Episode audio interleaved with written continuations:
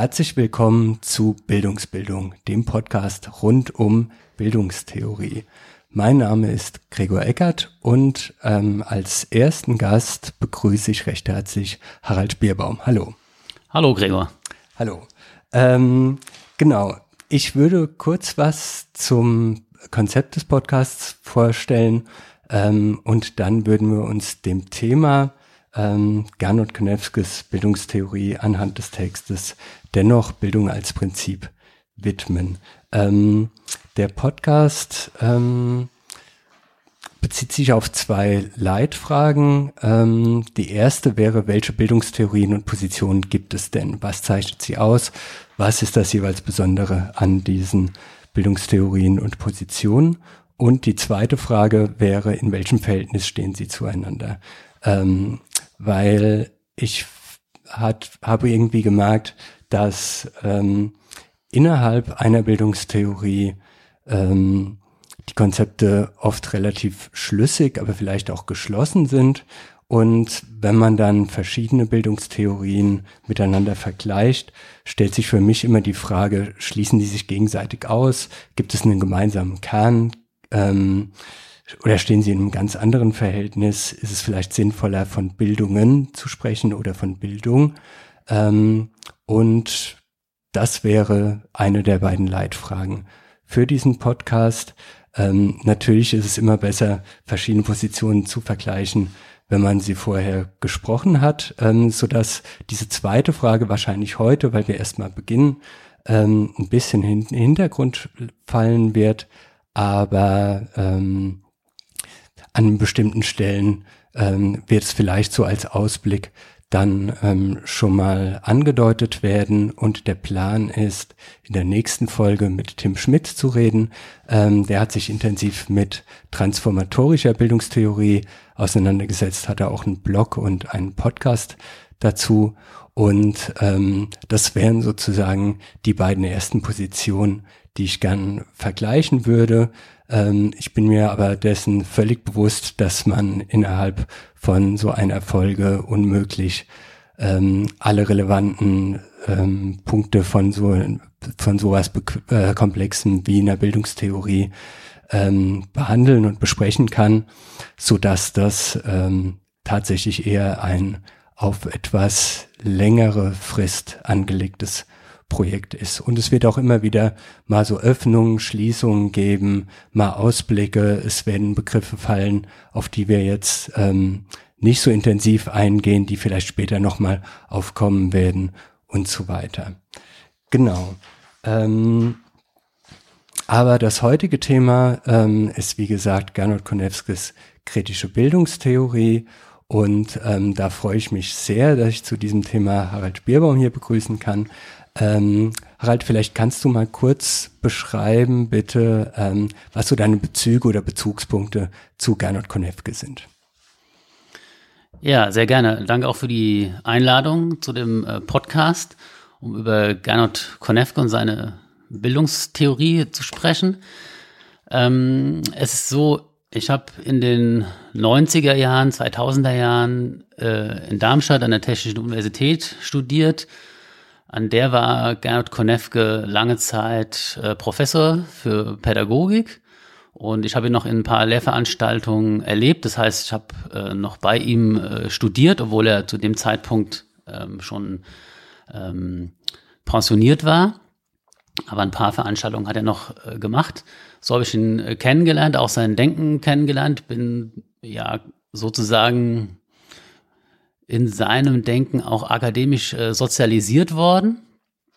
Ähm, und äh, nach meinem Studium habe ich dann hier in Darmstadt auch gearbeitet, auch da weiter Kontakt gehabt mit äh, Gernot Konefke, als er dann 2008 äh, gestorben ist, ähm, habe ich mich trotzdem weiter mit ihm äh, beschäftigt. Und ähm, irgendwann äh, war es dann so, dass ich als Mitarbeiter gedacht habe, es wäre doch gut, vielleicht auch den Nachlass von Konefke zu sichern. Äh, und glücklicherweise habe ich dann vor zwei Jahren, 2018 äh, war das dann, auch den Nachlass ähm, entgegengenommen. Also der befindet sich jetzt sozusagen in meiner Hand äh, in so einem kleinen Büro hier im äh, Gebäude ohne Fenster. Das mhm. äh, auch für die äh, Bücher gut ist. Ähm, und im gleichen Jahr 2018 habe ich mit einer Kollegin, Katharina Herrmann, ähm, auch eine Anthologie rausgebracht, also so hm, eine Auswahl an ähm, Aufsätzen wieder abgedruckt, also quasi ausgewählte Schriften in so zwei Bänden. 2018 war das, also Widersprüche bürgerlicher Mündigkeit, materialistische Bildungstheorie als politische Explikation der Pädagogik, so heißt das äh, Ding.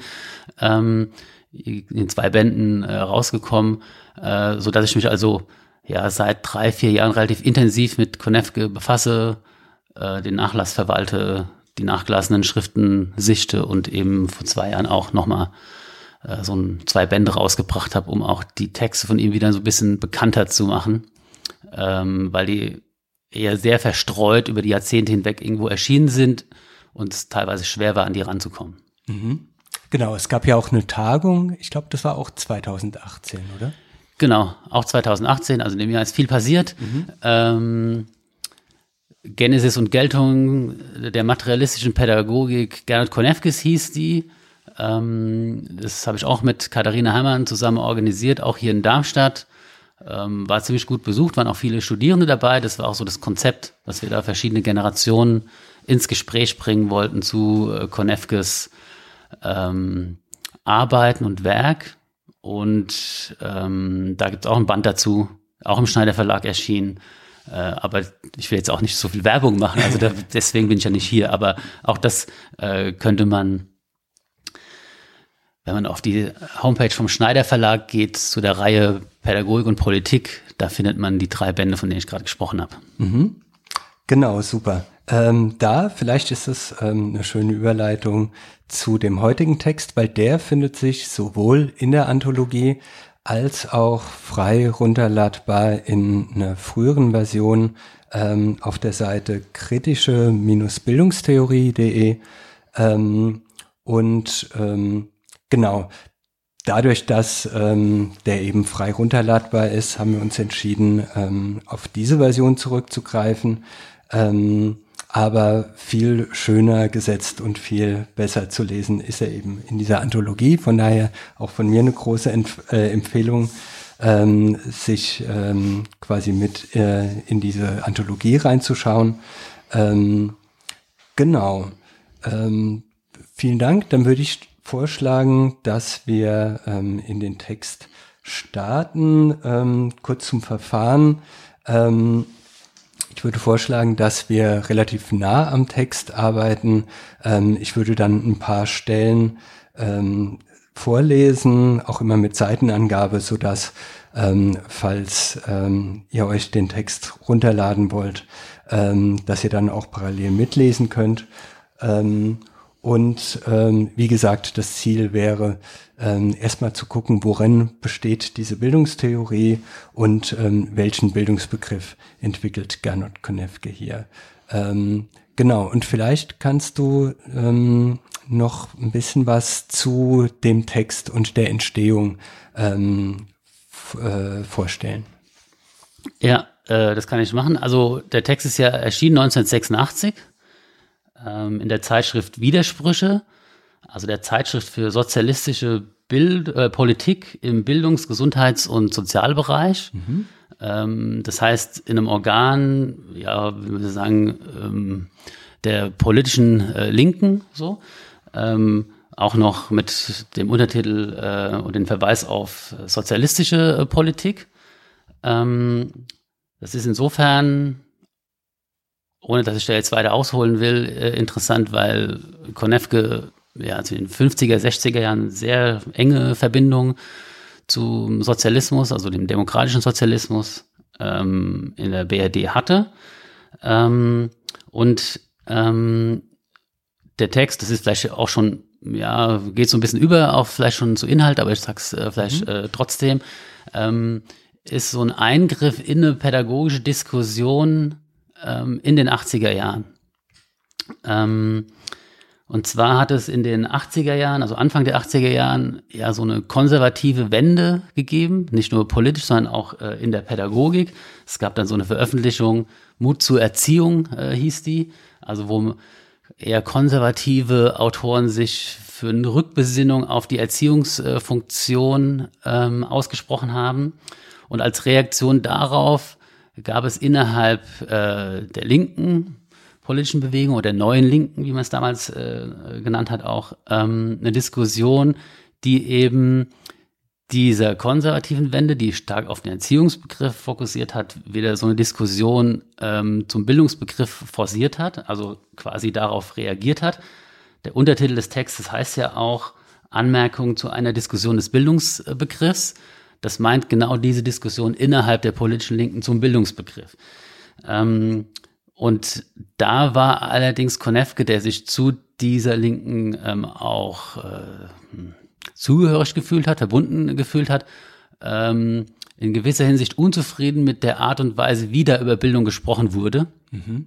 Äh, und hat deswegen seine Position auch unter kritischer Bezugnahme auf linke Position der damaligen Zeit nochmal versucht zu entwickeln in diesem äh, Text, der dann eben heißt, dennoch Bildung als Prinzip. Das ist quasi auch schon so eine Art Aussage, mhm. ähm, die sich eben positioniert in diesem äh, in diesem Feld. Und vielleicht kann ich einen Satz noch anschließen. Also 86 ist er, wie gesagt, erschienen. Er kam nochmal 1987 in äh, einer leicht überarbeiteten Form raus. Da hieß er, ohne Bildung keine Pädagogik, Ausrufezeichen. So mhm. hieß er da. Und der Text ist leider noch schwerer zugänglich als der von 86. Also der ist jetzt zum Download. Mm, was schade ist, weil er, finde ich, so ein bisschen leichter lesbar ist. Mhm. So, ja. Äh, und vor allem, das kann ich vielleicht äh, ganz am Anfang schon sagen, es gibt eine Stelle in diesem Text, den wir jetzt vorliegen haben, wo auch ein Satz irgendwie nicht vollständig ist. Das kann ich ja nachher auch nochmal ergänzen. Äh, in dem 87er und auch in der Anthologie ist der, ist der Satz dann wieder dabei. Mhm. Ja, genau. Auch so ein zentraler Satz, deswegen sage ich es überhaupt. Mhm. Äh, genau. Okay, super. Ähm, genau, vielen Dank. Dann würde ich vorschlagen, dass wir ähm, direkt in den Text einsteigen. Ähm, das erste Zitat, was ich vorlesen wollte, ist direkt auf der ersten Seite, auf der Seite 67, ähm, ziemlich in der Mitte. Ähm, was die vielen pädagogischen Teilaspekte anbetrifft, so sehe ich auch und gerade unter den gegebenen gesellschaftlichen Bedingungen nur den Bildungsbegriff als leistungsfähiges, leitendes und organisierendes Prinzip. Bedingung ist freilich, dass man dem, was unter dem Titel Bildung ausgesagt werden soll, eine hinreichend scharfe Fassung gibt. Eine Verwendung von Bildung derart, dass jeder sich dabei das Seine denken kann, beraubt den Begriff nicht nur seiner Leistungsfähigkeit, sondern verwirrt auch, wo er klären sollte und könnte und depotenziert damit die Diskussion. Genau, den fand ich ähm, eben gerade aus dieser Fragestellung, dieser zweiten Leitfrage interessant. Ähm, gibt es denn verschiedene Bildungsbegriffe? Ähm, eine radikale Variante wäre ja alles, was irgendjemand irgendwann mal als Bildung bezeichnet hat, ist auch Bildung. Ähm, eine andere radikale Variante wäre, es gibt nur einen Bildungsbegriff und alle anderen Verwendungen von Bildung, die davon abweichen, sind falsch. Und dann gibt es eben ganz viele Positionen darunter. Und ähm, unter dieser Frage fand ich diesen, diesen Abschnitt sehr interessant, weil er eben sagt, wenn man den Begriff sozusagen zu weit ausfransen lässt, wenn er zu sehr ver, verwässert, dann ähm, ähm, dann verliert er seine mögliche Funktion, ähm, seine Leistungsfähigkeit ähm, und verwirrt eben eher, ähm, anstatt wo er erklären sollte. Auch aus so einer ganz, allgen, äh, äh, ganz, ganz allgemeinen Ebene, jetzt unabhängig von dem Bildungsbegriff, finde ich, ähm, ist da auf jeden Fall was dran, wenn man ähm, ja eben verschiedene Begriffe hat und ähm, auf die man sich geeinigt hat und dann weiß jede und jede, jeder eben, ähm, worum es geht und was der Begriff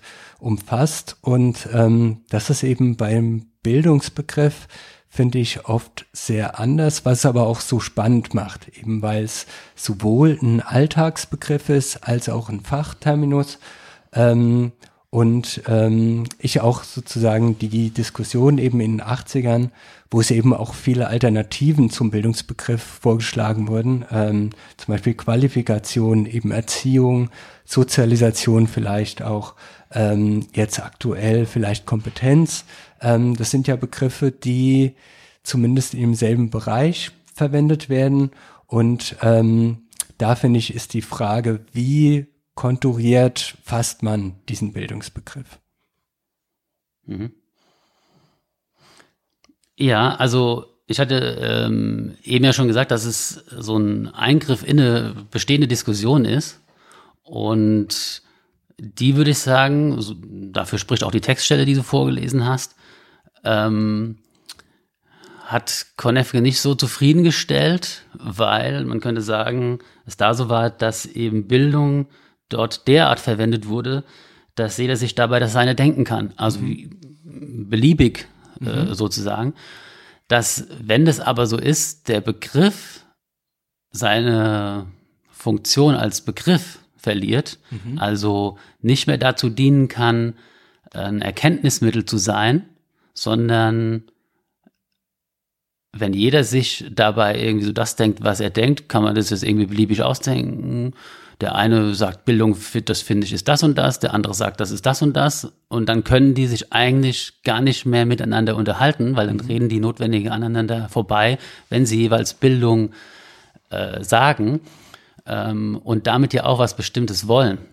Mhm. Also den Bildungsbegriff, äh, das hatte ich ja eben gesagt, der wurde ja auch ins Spiel gebracht gegenüber ähm, anderen begrifflichen äh, Begrifflichkeiten, die im pädagogischen Kontext ähm, wieder ins Spiel gebracht wurden, zum Beispiel Erziehung, was dann sehr stark eher sowas Integratives, würde der Konefke sagen, oder was Systemstabilisierendes eher hat, ähm, wobei es ihm, also Stichwort Kontext äh, äh, neue Linke oder neue Sozialbewegung, ja eher auch um eine Veränderung von Gesellschaft oder im Text heißt es auch Überwindung äh, des Systems äh, ging und sich da eher der Bildungsbegriff anbietet, aber nur, wenn man ihn eben möglichst scharf fasst, so wie es da in der ähm, Textstelle heißt, oder ein bisschen weiter oben eben eine möglichst möglichst scharfe Kontur gibt, dass er nicht konturlos äh, wird, so dass er eben auch noch als ein Erkenntnismittel dienen kann, mit dem man sich dann auch entsprechend in den politischen Diskurs ähm, einbringen kann, um darauf gegebenenfalls auch bestimmte politische Strategien aufzubauen. Und das wird schwierig, wenn überspitzt formuliert jeder einzelne politische Akteur irgendwas anderes sich dabei denkt. Mhm. Genau, aber genau das finde ich, finde ich eben das Spannende am Bildungsbegriff, dass es auf eine, auf der einen Seite diese, diese Tendenz gibt, dass eben der so unterschiedlich gefasst werden kann, also tatsächlich auch eher konservativ bewahrend, eher so, was man so Bildungsbürgertum ähm, vielleicht bezeichnen würde, ähm, dann eben wie hier ähm, eben mit einem starken ähm, Bezug zu einer möglichen Überwindung von Herrschaft, ähm, so dass ich das wirklich super spannend finde, ähm, jetzt zu gucken, okay, wie unterscheiden sich denn jetzt die einzelnen Verwendungen von Bildung und was ist denn, wenn verschiedene ähm, Verwendungsweisen aufeinander prallen? Also gibt es da noch sowas wie eine gemeinsame Grundlage, auf der man sich verständigen kann, redet man notwendigerweise aneinander vorbei. Ähm, genau, das wären mögliche Alternativen. Ähm, ich würde direkt mal zur nächsten Stelle ähm, auf der übernächsten Seite, Seite 70, springen. Ähm, genau, nach der Fußnote 5, so im oberen Drittel ist das, ähm, beginnt die. Organisiert unter dem Bildungsbegriff schlägt pädagogisches Handeln vom Reagieren zum Agieren um. Es lässt sich die Bedingungen, äh, es lässt sich die Bedingungen des Systems nicht umstandslos vorschreiben, sondern setzt auch eigene Bedingungen.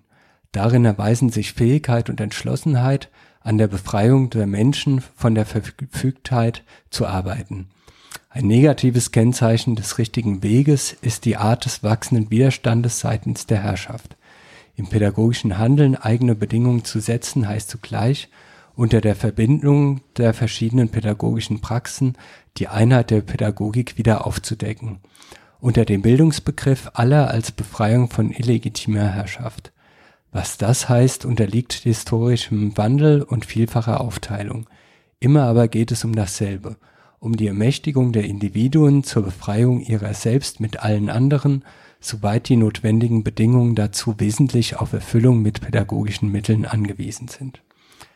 Ähm, genau, die äh, Stelle fand ich spannend, ähm, weil sie zum einen nochmal aus dem ähm, aus dem ersten Zitat, ähm, was wir jetzt noch nicht besprochen hatten, das aufgreift, nämlich dass ähm, der Bildungsbegriff, wenn man ihn etwa, äh, wenn man ihn nämlich dann relativ scharf fasst oder eine konturiert fasst, dass er ähm, nicht nur eine Erkenntnisfunktion hat, sondern eben auch was Verbindendes von allen sich ausdifferenzierenden pädagogischen Bereichen. Ähm, genau, das wird zum einen im ersten Zitat, aber eben auch in dem zweiten Zitat deutlich, dass er ähm, ähm, genau im pädagogischen Handeln eigene Bedingungen zu setzen, heißt zugleich unter der Verbindung der, Pädagie, der, Päda der verschiedenen pädagogischen Praxen die Einheit der Pädagogik wieder aufzudecken. Ähm, auch das würde ich sagen, ähm, spielt an die Zeit, in der der Text geschrieben ist, an. Ähm. Ähm, ja, würde ich, würde ich auch sagen. Also ähm, ganz, ganz kurz bevor ich was dazu sage, mhm. weil äh, in dieser Passage, die du gerade vorgelesen hast, steckt auch der Satz, von dem ich meine, der ist nicht ganz vollständig. Ach, äh, vielleicht kann ich das an der Stelle kurz ergänzen, ohne da jetzt schon direkt äh, drauf einzugehen. Ähm, und zwar, also der Satz unter dem Bildungsbegriff aller als Befreiung von illegitimer Herrschaft. Mhm. Der ist nicht vollständig. Und in dem eben schon besagten Text ein Jahr später, ohne Bildung keine Pädagogik, heißt er, unter dem Bildungsbegriff gibt es nur eine Pädagogik, Doppelpunkt, die allseitige Bildung aller als Befreiung von illegitimer Herrschaft. Mhm. Also da ist dieser kleine Einschub, nur so ein paar ähm, Wörter. Ähm, es gibt noch eine andere, ab, leicht abweichende äh, Version davon, aber da muss ich jetzt nicht drauf eingehen. Wer das genau wissen will, kann ja bei mir im Archiv vorbeikommen, dann kann ich ihm das äh, zeigen. Jetzt zu deiner äh, Frage. Ähm, ja, diese Stelle bezieht sich auch wieder auf die damalige Zeit und ähm, ich glaube, es ist heute nach wie vor ein aktuelles Problem, was hier angesprochen wird. Deswegen ist es vielleicht jetzt nicht nur so ein historischer Rückblick, äh, dem man das machen kann, um das zu verstehen, sondern es hilft vielleicht auch für heute weiter. Mhm. Also ein bisschen weiter vorne im Text zählt der ähm, Konefke so alle möglichen wie heute würde man vielleicht sagen, äh, Bindestrichpädagogiken auf. Also es gibt die Friedenspädagogik, es gibt die Medienpädagogik, es ähm, gibt die Umwelt- oder Ökopädagogik ähm, äh, und so weiter und so fort. Alles irgendwie ähm, Pädagogiken. Mhm. Und so ähnlich, was wir eben äh, bei dem Begriff äh, Bildung diskutiert hatten, gibt es da jetzt einen oder gibt es da jetzt mehrere, ist äh, der Konefke skeptisch dagegenüber, dass es da jetzt ganz viele verschiedene Pädagogiken gibt. Mhm. Also die Medienpädagogik und die Friedenspädagogik und so weiter. Äh, sondern ähm, er sagt ja auch in dem Satz, also den ich jetzt korrigiert vorgelesen habe, unter dem Bildungsbegriff gibt es nur eine Pädagogik. Also es gibt nicht mehrere Pädagogiken, beziehungsweise wenn es denn mehrere Pädagogiken gibt, dann sind die ja alle für sich jeweils eine Pädagogik und dann fragt man sich, was ist denn dann das allgemeine äh, an dieser äh, Pädagogik. So. Also auch da, so ein, das ist, ich würde sagen, für Konefke typisch, äh, das eher auf so einen einheitlichen Begriff äh, zu beziehen. Mhm. Jetzt aber, was ist das äh, Problem mit diesen äh, Pädagogiken, außer dass es vielleicht ein begriffliches äh, Problem ist? Ähm, da ist seine Position, dass er sagt, naja, also was da unterstellt wird, ist, dass die Pädagogik eine bestimmte Funktion hat. Also zum Beispiel die Friedenspädagogik soll für Frieden sorgen. Warum? Weil es unfriedliche Verhältnisse gibt. Die Ökopädagogik soll für Umweltbewusstsein schaffen. Warum? Weil wir unsere Natur zerstören. Die Medienpädagogik soll für einen adäquaten Umgang mit neuen Medien sorgen. Warum? Weil die gerade entstehen und keiner so genau weiß, wie man damit umgehen soll oder ähm, die, die nachwachsende Generation das halt braucht oder so. Das heißt, der Pädagogik wird eine bestimmte Funktion zugewiesen. Sorgt doch bitte für Frieden, sorgt doch bitte für Medienkompetenz, sorgt doch äh, bitte für Umweltbewusstsein. Ist ja möglicherweise alles legitim. Aber die Frage, die Konefke zurückstellt, ist, agiert die Pädagogik dann da überhaupt noch oder reagiert sie nur? Mhm. Also reagiert sie auf gesellschaftliche Anforderungen, die sie vielleicht selbst gar nicht zu ihrem Problem gemacht hätte? Oder agiert sie auch und sagt, ja gut, wir greifen das Thema Frieden auf, aber dann eben pädagogisch. Und das heißt, zum Beispiel müssten wir da untersuchen, was sind eigentlich die genauen Ursachen für diese unfriedlichen Verhältnisse, auf die jetzt äh, die Pädagogik so reagieren soll, dass sie sie befriedet, dann müssten wir aber eben genau wissen, ähm, was die Ursachen äh, eben von Unfrieden sind. Und wir müssten dann, und das ist sozusagen das Prinzip, als Pädagoge so agieren, dass wir mit den Leuten, mit denen wir es da zu tun haben im Rahmen von Friedenspädagogik, so arbeiten, dass es auch zur Befreiung ihrer selbst mit allen anderen beiträgt. Mhm. Das ist das Prinzip äh, von Pädagogik, was in der Pädagogik selbst oder im, in dem, was er Bildung nennt, selbst liegt.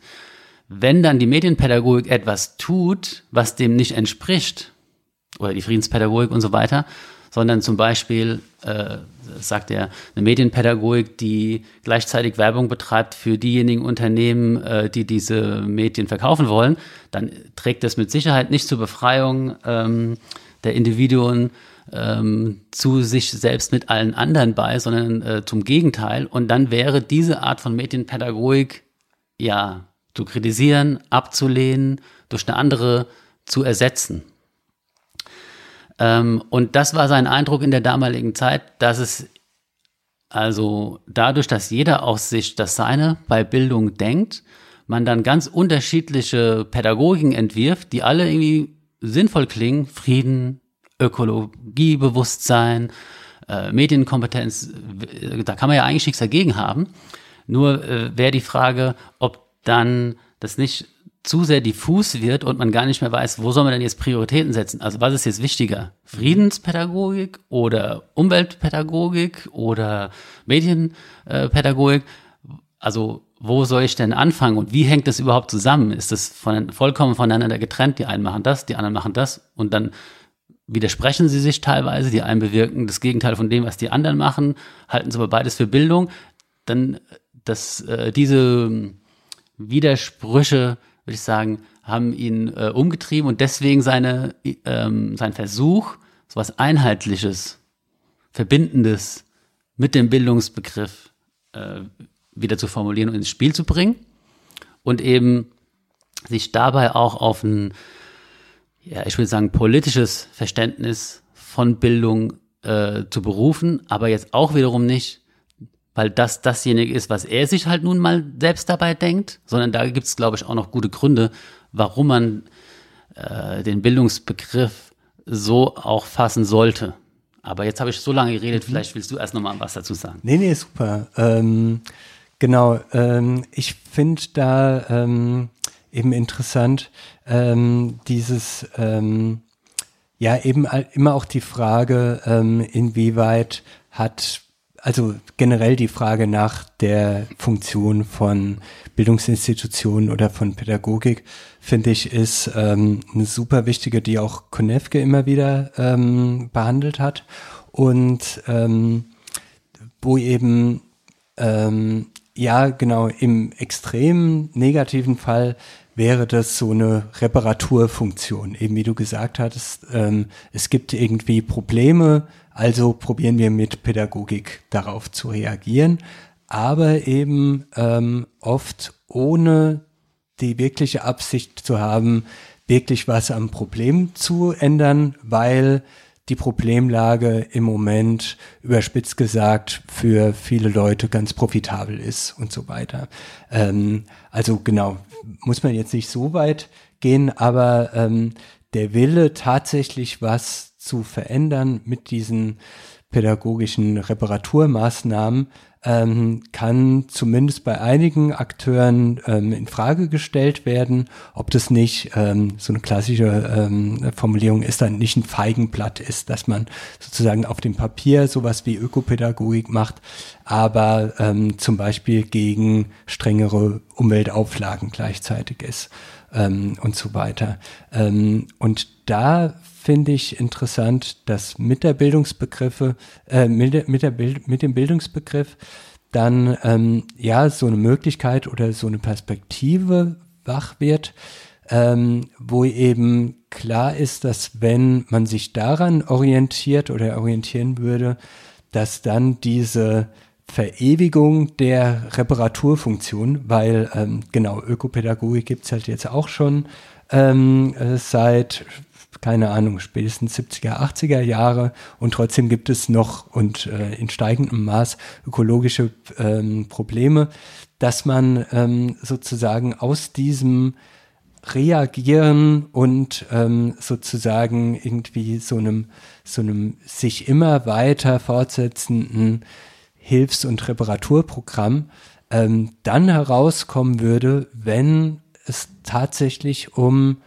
ähm, strukturelle Veränderungen gehen würde, die er sozusagen ähm, als Perspektive oder als mögliches Handlungsfeld, ähm, so will ich ihn hier verstehen, eben ähm, ja einfordert. Ähm, und super finde ich natürlich den Satz, ähm, darin erweisen sich Fähigkeit und Entschlossenheit ähm, an der Befreiung der Menschen von der Verfügbarkeit zu arbeiten. Ein negatives Kennzeichen des richtigen Weges ist die Art des wachsenden Widerstandes seitens der Herrschaft. Also ähm, äh, so dieses ähm, ja, irgendwie je mehr Widerstand es gibt, desto mehr weiß man, dass man auf dem richtigen Weg ist, weil es, ähm, also genau, ähm, ist jetzt auch gefährlich, das jetzt auf alle Lebensbereiche zu äh, übertragen und zu generalisieren. Aber in dem Beispiel finde ich, ähm, könnte es tatsächlich so als Indikator sein, dass man dann eben aus diesem Reagieren, aus diesem reinen Reparaturbetrieb rauskommt und wirklich an Punkte rankommt, die auch gewissen Leuten eben wehtun, die ähm, Änderungen ähm, hervorrufen würden oder fordern würden, die, ähm, wo es eben nicht nur Gewinner gäbe, sondern eben auch ähm, Verliererinnen und Verlierer. Und ähm, wenn es sozusagen seitens der Herrschaft, ähm, auch Herrschaft sozusagen ein ganz zentraler Begriff, ähm, da werden wir bestimmt später nochmal drauf ähm, äh, zurückgreifen, ähm, wenn es jetzt sozusagen Widerstand seitens der Herrschaft gibt gegen eine Pädagogik, ähm, dann äh, sieht er das als Indikator, auf dem richtigen Weg zu sein. Und das finde ich irgendwie ein, ein, ganz, ein ganz interessantes Bild. Mhm. Soll ich dazu noch was sagen? Sehr gerne. Ja. Ähm, also du hattest jetzt zwei Sachen angesprochen, zu denen ich äh, beide was sagen würde. Ich fange mal mit dem, mit dem ersten an, was du gesagt hast und sag noch mal kurz, was ich glaube, was du gesagt hast. Ähm, und zwar die Pädagogik als so eine Problemlösungsinstanz. Ähm, da würde ich sagen, ist Herr Konefke zunächst auch mal skeptisch gegenüber so einem Bild von Pädagogik. Und zwar, das ist jetzt so äh, in unserem Text noch relativ am Anfang. Ähm, wir hatten es vorhin äh, schon mal davon gehabt, dass er sagt, also Bildung muss auch ein Erkenntnismittel sein. Mhm. Ähm, und die Art und Weise, wie Pädagogik mittels Bildungsprozessen über bestimmte Gegenstände, Sachverhalte aus der Welt spricht, die muss irgendwie konsistent sein. Mhm. Wenn ich jetzt so tue, als wäre die Pädagogik die Lösung für Probleme, die anderweitig irgendwie entstanden sind, dann komme ich da in Erklärungsschwierigkeit. Es ist nicht mehr irgendwann konsistent. Denn die Menschen, die die Probleme verursachen, auf die die Pädagogik jetzt reagieren soll, sind ja selbst in Bildungsinstitutionen gewesen und entsprechend pädagogisch ausgebildet worden. Und zwar offensichtlich so, dass sie die Probleme verursachen, auf die jetzt wiederum die Pädagogik reagieren soll. Mhm. Wenn ich jetzt also den, so ist seine Formulierung, den Bildungsbegriff mit in die Analyse äh, mit einbeziehe, dann muss ich sagen, also diese negativen Auswirkungen, zum Beispiel Umweltzerstörung, zum Beispiel Krieg, sind selbst Folge von Bildungsprozessen. Mhm. Trotzdem muss es oder kann es vielleicht eine Möglichkeit geben, mit Bildung jetzt wiederum darauf zu reagieren, obwohl ich selbst sozusagen mitver, obwohl die selbst der Mitverursacher ist. Das Problem hätte ich nicht, wenn ich sage, ja gut, die Probleme, die kommen irgendwo anders her und jetzt soll die Pädagogik darauf reagieren. Nur ähm, dann würde ich so tun, als wäre ich da vollkommen ohnmächtig gegenüber diesen Veränderungen. Also Krieg gibt es nun mal, da kann man nichts machen dann wäre es aber auch paradox, irgendwie ähm, gezielt darauf ähm, reagieren zu wollen, zum Beispiel in Bildungsprozessen. Dann wäre ich dem ja eigentlich vollkommen ohnmächtig gegenüber und jetzt würde ich behaupten, ich muss gerade mal die Stelle suchen, äh, wie er das äh, formuliert. Ähm, das ist Seite 68 oben. Mhm. Wenn man so vorgeht, dann kann Bildung nur noch aporetisch gefasst werden, also das ist jetzt die dritte Zeile von oben auf 68, als wo, im, wo immer, woher immer stammende Form der blinden Reaktionsweise über die Bedingungen und Mächte, von denen sie doch prinzipiell abhängig sein sollen. Ähm, also das ist die Formulierung, wie, wie Konefke sie wählt. Ich hoffe, es ist ein bisschen deutlicher geworden, mhm. ähm, äh, was ich meine. Also sprich, was die Pädagogik tun muss, ist, sie muss selbst auch kritisch darauf reflektieren, inwiefern sie schon zu den Problemen beiträgt, zu denen sie jetzt den Auftrag bekommt, sie lösen zu sollen. Mhm. Ja. Ähm, das ist jetzt eingebettet, äh, auch das, was ich eben erzählt habe, in ähm, ja, eine, eine Überlegung äh, von Konefke, und das wäre jetzt der zweite Punkt, auf den du zu sprechen gekommen bist, auf den ich jetzt äh, übergehen würde, dass der Konefke davon ausgeht, dass die gesellschaftlichen Verhältnisse herrschaftlich stabilisierte Verhältnisse sind. Mhm. Und ein Instrument dieser Stabilisierung ist unter anderem auch Pädagogik oder sind Bildungsprozesse. Ähm, Wenn das so ist, und das ist durchaus die Prämisse von Konefke, die kann man auch anders sehen, aber das, äh, es geht ja auch darum, herauszuarbeiten, was so das Spezifische dieses äh, Ansatzes genau. ist. Ähm, dann muss ich mir dieses, er nennt es den, dieses Widerspruchs von Bildung und Herrschaft bewusst sein.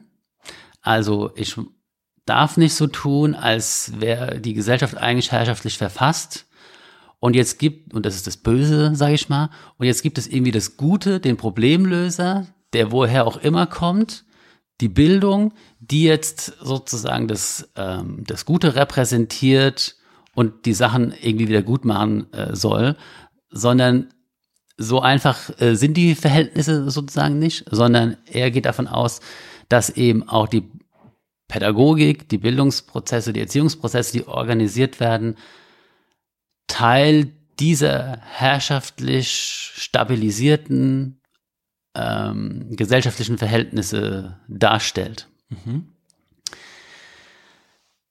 Aber, und das ist, deswegen ist es der Widerspruch von Bildung und Herrschaft, dass die Bildung in dieser Funktion der Herrschaftssicherung eben nicht aufgeht, sondern eben auch ein herrschaftskritisches Moment hat oder impliziert und zwar deswegen, und deswegen würde ich jetzt sagen, dass Konef gesagt, es ist auch nicht beliebig, wie man über Bildung spricht, weil Bildung zu dem Zeitpunkt, als es zum ersten Mal in die Welt getreten ist, können wir jetzt sagen, und mhm. Konefke verortet das am Beginn der bürgerlichen Gesellschaft oder am Beginn der Neuzeit,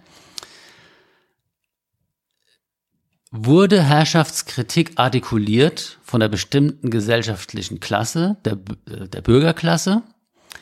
Die hatte ein politisches Aufstiegsbestreben gegenüber den feudalen Kräften, also Adel, Klerus äh, und so weiter, wollte diese Gesellschaft ähm, verändern hin zu einer bürgerlichen, in ihrem Verständnis einer freien und gleichen, solidarischen äh, Gesellschaft und hat ähm, in, an diesem historischen Ort Herrschaftskritik geübt, auch innerhalb der Pädagogik. Und das, was damals als Bildung konzipiert wurde, war per se herrschaftskritisch.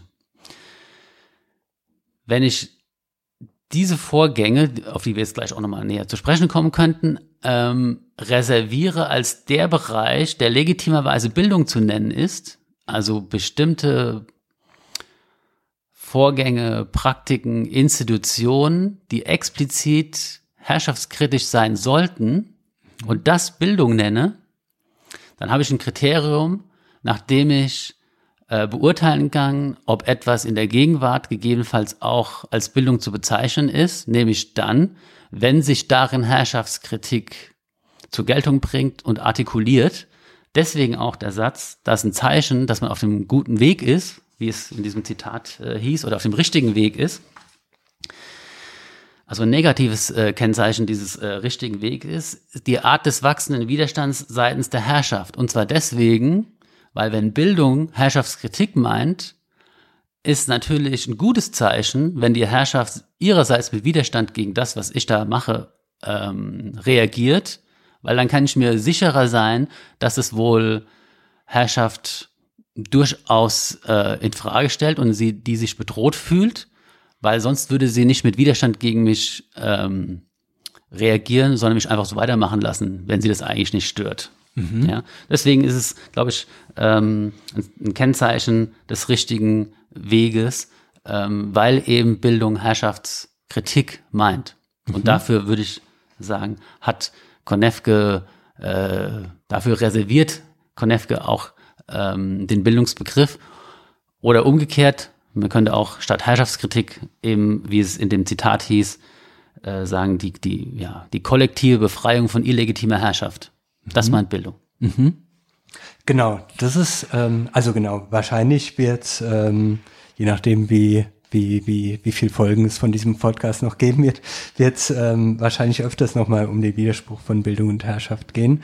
Ähm, super interessant finde ich da sozusagen die Figur, dass ähm, Bildung ja sozusagen ähm, ja äh, ja Opfer des eigenen Erfolgs oder wie auch immer man das bezeichnen will, geworden ist. Also dass sozusagen in dieser ähm, Entstehungsbewegung von Bildung, ähm, die eben, ähm, wo es eben ein bürgerlicher Bildungsbegriff ist, der sich zum Beispiel innerhalb der französischen Revolution gegen Adel und Feudalherrschaft ähm, und Klerus richtet, ähm, dann aber auf einmal innerhalb der Konstellation ist, dass das Bürgertum die Herrschaftsfunktion ähm, erlangt hat.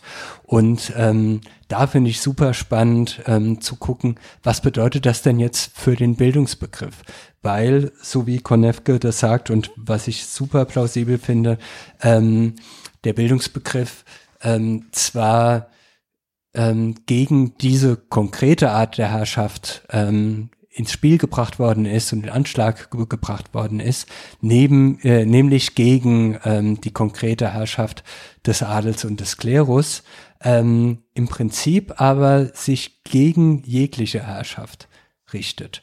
Ähm, und das finde ich dann super interessant, was es dann macht, wenn dann das Bürgertum an die Macht ähm, kommt und ähm, es da eben vermehrt Kräfte gibt, die ähm, ihre eigene Herrschaft eben ähm, ausüben und sichern möchten.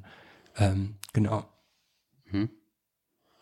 Ja, also mh, diese Denkfigur äh, des Widerspruchs äh, von Bildung und Herrschaft ist tatsächlich nicht eine, äh, keine so einfach zu knackende äh, Denkfigur, weil es oftmals so ist, weil man denkt, so, jetzt habe ich es geklärt und dann kommt aber wieder sozusagen die, die Gegenbewegung äh, diese, dieses Widerspruchs, dann muss man plötzlich wieder äh, was aussagen, was dem eigentlich widerspricht, was man im Satz davor gesagt hat. Mhm. So, ja, das, ähm, so. Ähm, ich, ich würde vielleicht auch nochmal eine Stelle vorlesen, wo der, wie Konefke das selbst in dem, mhm. in dem Text äh, beschreibt, was ich auch versucht habe, äh, eben so ein bisschen improvisierend ähm, auszuführen. Also es ist die Seite 71. Mhm. Ähm, in dem oberen Absatz, die letzten paar Sätze in diesem oberen Absatz, so kurz nach der Fußnote 6, die da im äh, Text ist. Also da heißt es, so stößt man wieder auf die Dialektik von Bildung und Herrschaft. Doppelpunkt, Erklärung. Herrschaft, die dem Bildungsprozess der Sache nach innewohnt, ist einerseits identisch mit der allgemeinen Herrschaft von Menschen über Menschen, denn die Bereitstellung notwendiger Bedingungen von Bildung wird vom Interesse der Herrschaft an der Verewigung ihrer selbst, also der Herrschaft selbst, erzwungen. Andererseits wird Bildung wirksam als Einspruch der Herrschaft gegen sich selbst, insofern die Selbstverfügung der Menschheit auf die Bildung endlich hinaus will, die Herrschaft aller, also die Herrschaft aller, mithin die Überwindung aller Herrschaft, denn wenn alle herrschen, ist auch alle Herrschaft überwunden, also die Freiheit aller postuliert.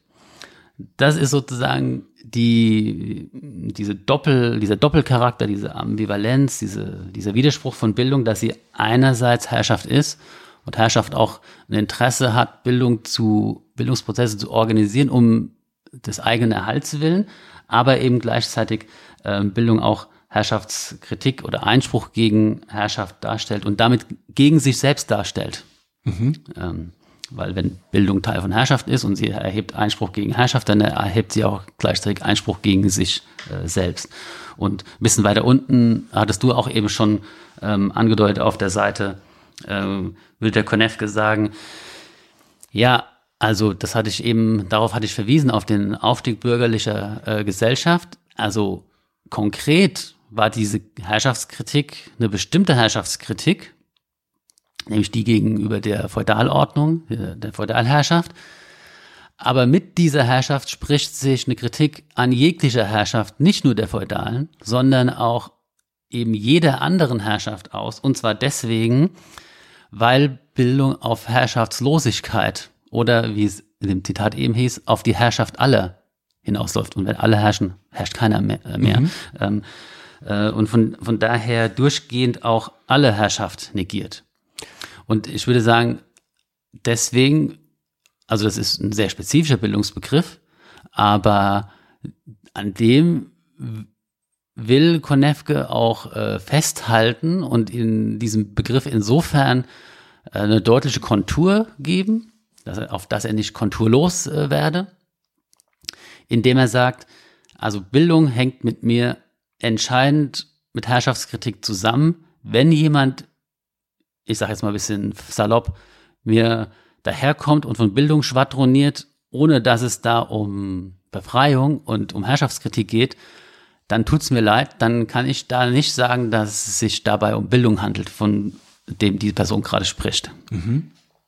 Ja, ähm, Genau, ähm, ich würde da direkt ein Zitat äh, dran anschließen lassen, ähm, auch auf der Seite 71, ziemlich in der Mitte. Ähm, vorab sollte bedacht werden, dass Bildung auf allen geschichtlichen Stufen ihrer Sache nach und zuletzt als aus der Konstitution bürgerlicher Gesellschaft hervorgegangener Begriff eine außerordentliche Beständigkeit bewiesen hat. Selbstverständlich hat sich Bildung den allgemeinen Bedingungen der Epochen, in denen sie ihre Wirksamkeit hatte, eingefügt und war entsprechenden Modifikationen etwa im Übergang von der antiken Sklavenhalter zur, Feudal, äh, zur Feudalgesellschaft, von dieser zur handelskapitalistischen, schließlich zur produktionskapitalistischen Organisation der Gesellschaft unterworfen. In diesem Wandel aber bewies sie, wie die gesellschaftliche Herrschaft, an die sie dialektisch gebunden ist, stets an ihrer Verewigung arbeitet, eine eigentümliche Kontinuität, indem sie im Grunde auf die Negation bestehender Herrschaft gerichtet, durchgehend auch alle Herrschaft negiert. Ähm, genau, ist ähm, quasi nochmal eine andere Formulierung von dem, was du eben schon gesagt hast. Ähm, ich fand da den Anfang sehr interessant.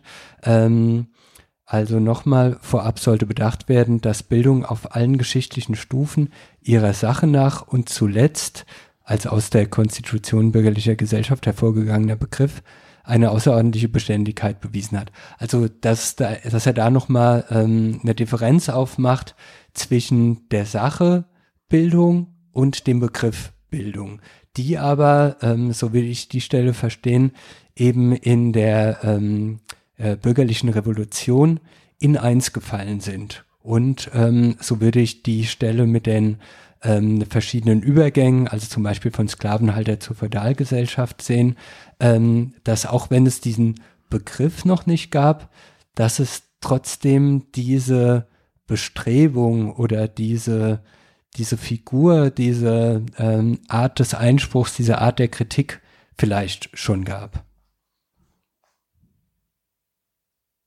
Genau. Ähm, trifft es so ein bisschen? Ja, ja, ja. Äh, ich, ich kann da, glaube ich, ähm, nicht mehr viel ähm, ergänzen. Ich, ähm, ich denke gerade über was, über was anderes nach, deswegen äh, ja, habe ich so ein bisschen ver verdutzt äh, geguckt, mhm. weil du die Unterscheidung gemacht hast zwischen Sache und Begriff. Mhm. Ja?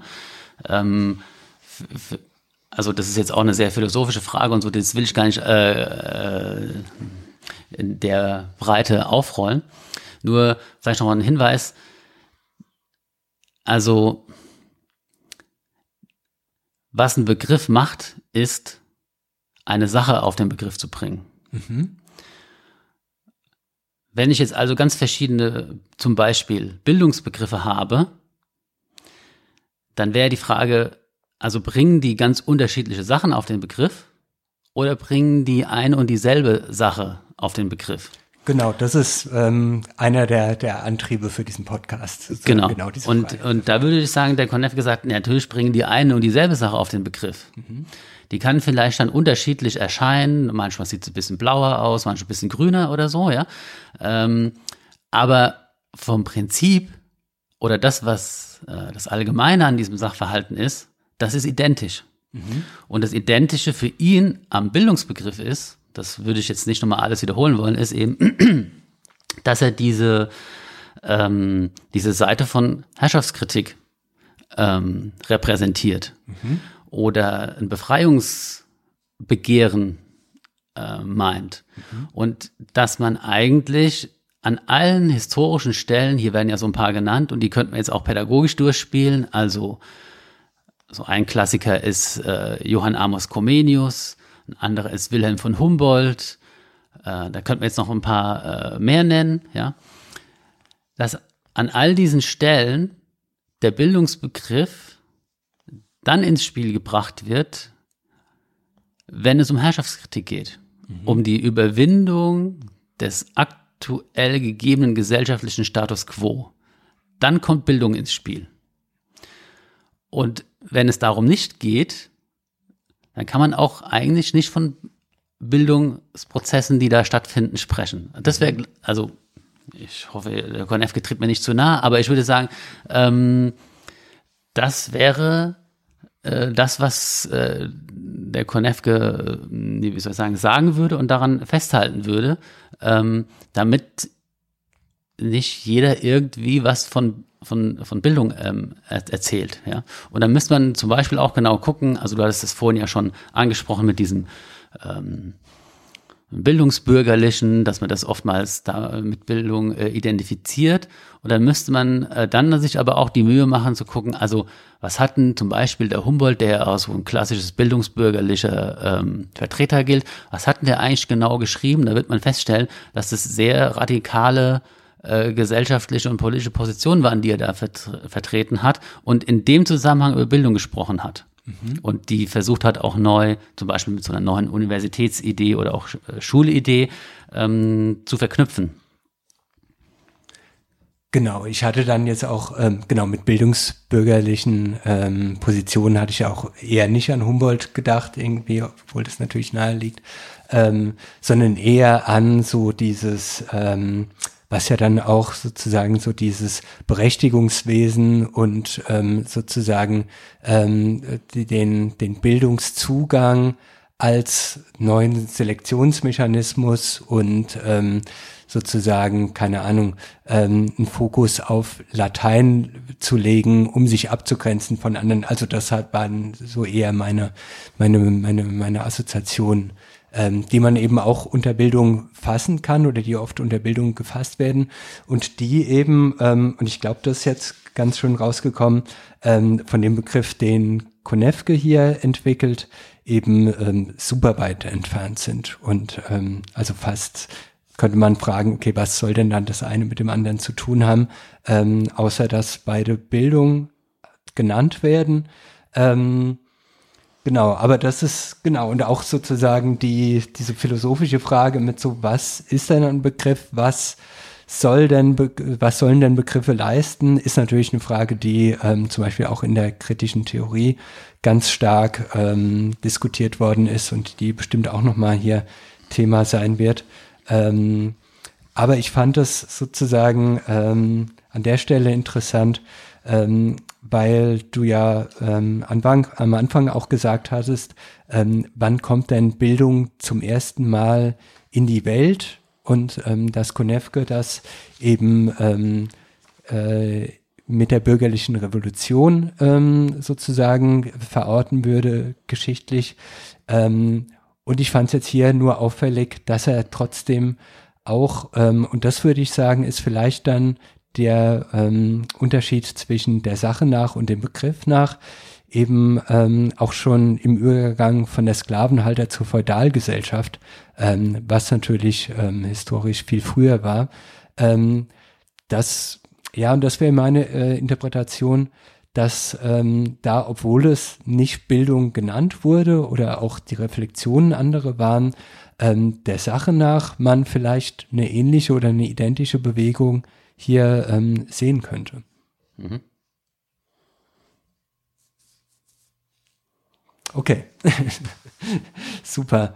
Ähm, genau, wir sind jetzt ähm, zeitlich tatsächlich schon relativ weit Ach fortgeschritten. So. Ähm, mhm. Also äh, genau, so dass ich jetzt vorschlagen würde, hier einen Cut zu machen. Ähm, genau, wie gesagt, wir sind jetzt bis zur Seite 71 ähm, in der Mitte gekommen. Ähm, ich finde aber trotzdem, dass wir ähm, uns doch dem Bildungsbegriff ähm, von Gernot Konefke hier ähm, deutlich genähert haben. Ähm, natürlich sind ganz viele Fragen und Bezugspunkte noch offen, ähm, aber ähm, vielen, vielen Dank, Harald. Ja, äh, sehr gerne. Ich bin äh, äh, überrascht, dass die Zeit so weit fortgeschritten ist und hätte natürlich gerne noch so ein, zwei äh, Stellen äh, genannt, die auch so ein bisschen nochmal ergänzend zu dem ähm, ähm, herangezogen werden hätten können, ähm, was wir jetzt ähm, eben gemacht haben, dieser starke Fokus auf ähm, Herrschaftskritik und dieses politische äh, Verständnis. Aber das kann ja dann der, der Lektüre ähm, des Textes selbst ähm, über, überlassen werden, wenn es dann eben zum Beispiel auch um diese Frage von Unterricht und äh, ähm, und zwar an wissenschaftlichen Gegenständen und wieso eigentlich wissenschaftliche Gegenstände und so weiter äh, dann geht oder Subjektivität. Das hat ja noch viele Aspekte der Text. Mhm. Genau. Ähm, genau, aber vielen Dank auf jeden Fall schon mal, ähm, weil jetzt ähm, habe ich mir noch was abgeguckt von anderen Podcasts und fand die Idee ganz gut. Eigentlich eher aus Podcasts aus dem ähm, Unterhaltungsbereich, ähm, aber ich fand die Idee so schön, ähm, parallel zum Podcast ähm, eine Songliste zu machen, eine Playlist, ähm, auf die in jeder Folge eins bis zwei Songs zugefügt werden, ähm, die entweder was mit dem besprochenen Thema zu tun haben oder nicht. Ähm, und ich würde anfangen mit dem Song ähm, von den Breeders, Wait in the Car. das ist ein Lied, das tatsächlich weniger ähm, jetzt mit dem Thema zu tun hat, sondern eher ähm, mit dem ähm, mit dem Start des dieses neuen Projekts.